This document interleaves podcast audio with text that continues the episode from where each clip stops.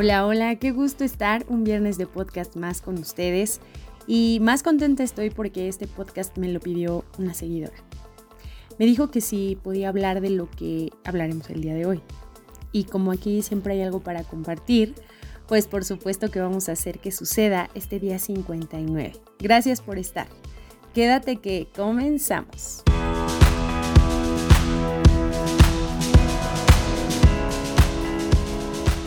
Pues les voy a contar lo que me escribió. Creo que nos podemos identificar algunos y algunas con lo que nos platica. Dice que cuando tenía 20 años su papá se quedó sin trabajo y en ese entonces ella cursaba su primer semestre de psicología. Su escuela era privada y pues tenían que pagar mensualidades, así que decidió buscar un empleo para eh, estudiantes o bueno, un empleo que se adaptara a una vida de estudiante y encontró en una ferretería. No le gustó y en un mes se salió. En su búsqueda encontró uno que la dejó sorprendida, así lo comenta, porque se le, fue, se le fueron ocho años eh, de, su vida ahí, entre el estudio y ese trabajo. Le agradaba demasiado, además de que pues, se convirtió en ese sustento que ella buscaba para ese entonces poder sostener su carrera y concluirla. Le gustaba mucho, era un call center y dice que pues existían todas las prestaciones, los, los permisos que de pronto un, estudiante necesita. Hizo grandes amigos, logró muchas cosas, adquirió muchas habilidades y sus incentivos eran muy buenos. Sin embargo, un miedo comenzó a embargarla. Ya había concluido su carrera, entonces ella ocupaba ya ejercer su carrera, pues decía que se esforzó durante cuatro años como para que no la, la ejerciera y ese empleo lo había buscado justo para pagarse su licenciatura. Entonces decidió buscar más opciones y dedicarse a lo que estudió. La verdad dice que la despedida fue un poco dura. Sus compañeros, eh, su empresa, en general, se fue muy agradecida, muy contenta, pero con una tristeza que hoy la sigue persiguiendo a pesar de los años.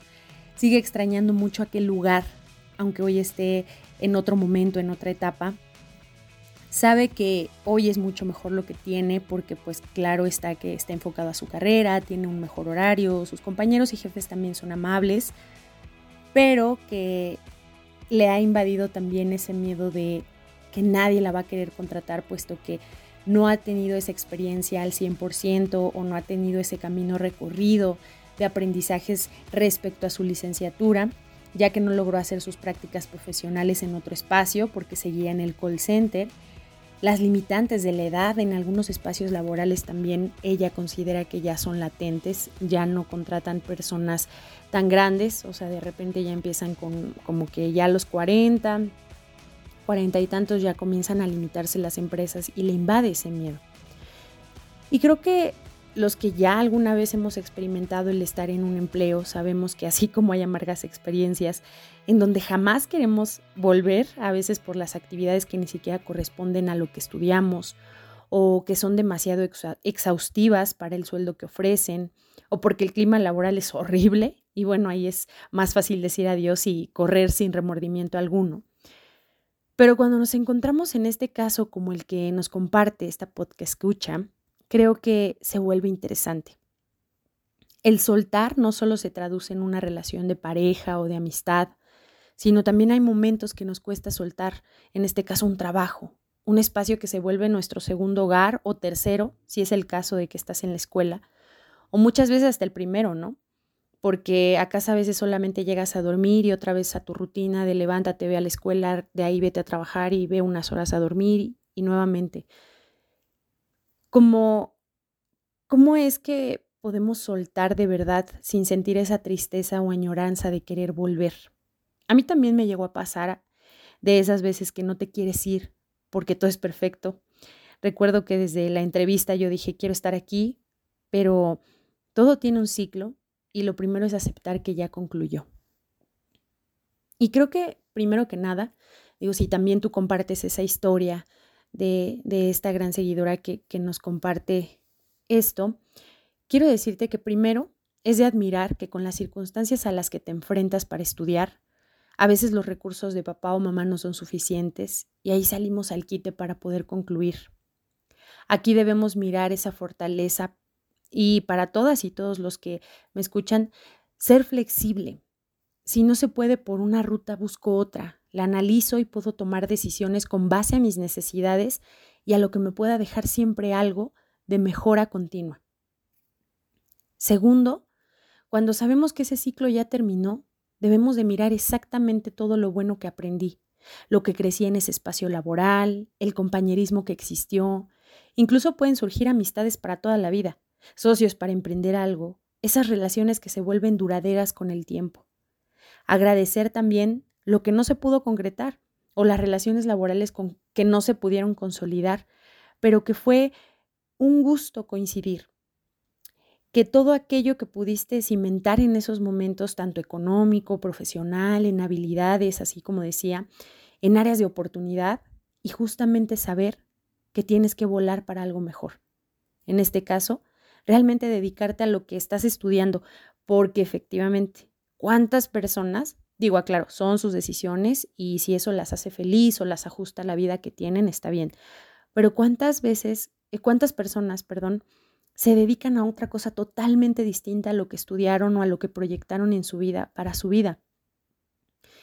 Y en algún momento a veces te quedas por comodidad económica, de distancia, de actividades, y se te olvida que tenías otras metas u otros intereses. Entonces, es padrísimo saber que vas por tus sueños, que eres consciente que debes ir por lo que te esforzaste día a día o por lo que te esfuerzas día a día. Como tercer punto, cada que recuerdes esos momentos, en vez de llenarte de tristeza, que sea de felicidad, porque la vida, Dios, el Creador, el universo, como tú lo veas, te permitió coincidir y vivir ese momento, ese espacio, esas personas, y porque tú te regalaste la oportunidad de autoconocerte y encontrar nuevas cosas en ti. Mira esos recuerdos con gratitud y déjalos ir, sabiendo que estás lista o que estás listo para lo que viene, porque para poder vivir lo que viene, antes te preparaste en ese espacio para construir lo venidero.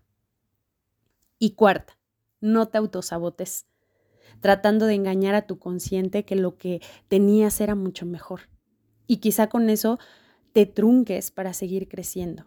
Claro que salir de la zona de confort para irnos a algo nuevo implica un gran reto y el reto se traduce en miedos, inseguridades, que quizá empezamos a pensar, híjole, no voy a dar el ancho o justamente no tuve una experiencia laboral o no, ni siquiera hice prácticas, pero para nada. Aquí es a donde más fuerza, certeza y seguridad te debes de dar con lo vivido en el trabajo anterior o en ese que sabes que le guardas un gran cariño, pero sobre todo un gran aprendizaje.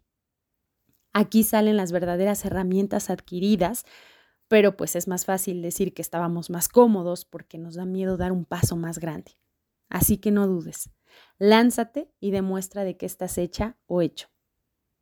Recordemos que la vida está llena de instantes, que cada instante nos regala siempre algo nuevo, un aprendizaje, una lección de vida, recuerdos maravillosos.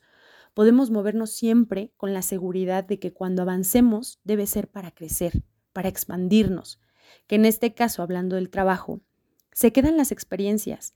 Quédate con lo mejor que puedas y debes ser consciente que todo tiene un final. Pero como diría una frase en una peli que me encanta, que se llama Pequeñas Grandes Amigas, la vida es como las películas, tiene un final. Pero en la vida cada final es un nuevo comienzo.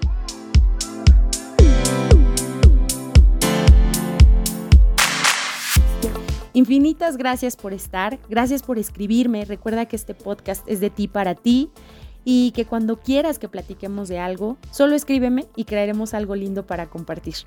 También recuerda que si de pronto te sientes que no hayas el rumbo, que como esta hermosa seguidora de pronto tiene miedo de dar un siguiente paso, Aquí estoy para acompañarte en un proceso de mentoría y hacer que suceda un nuevo rumbo o retomar y reencontrar el que ya tenías.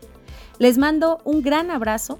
Gracias a Creativa Comunicación por hacer posible un día más de Haz que suceda el podcast. Nos escuchamos muy pronto. Ve y haz que suceda un cierre laboral exitoso.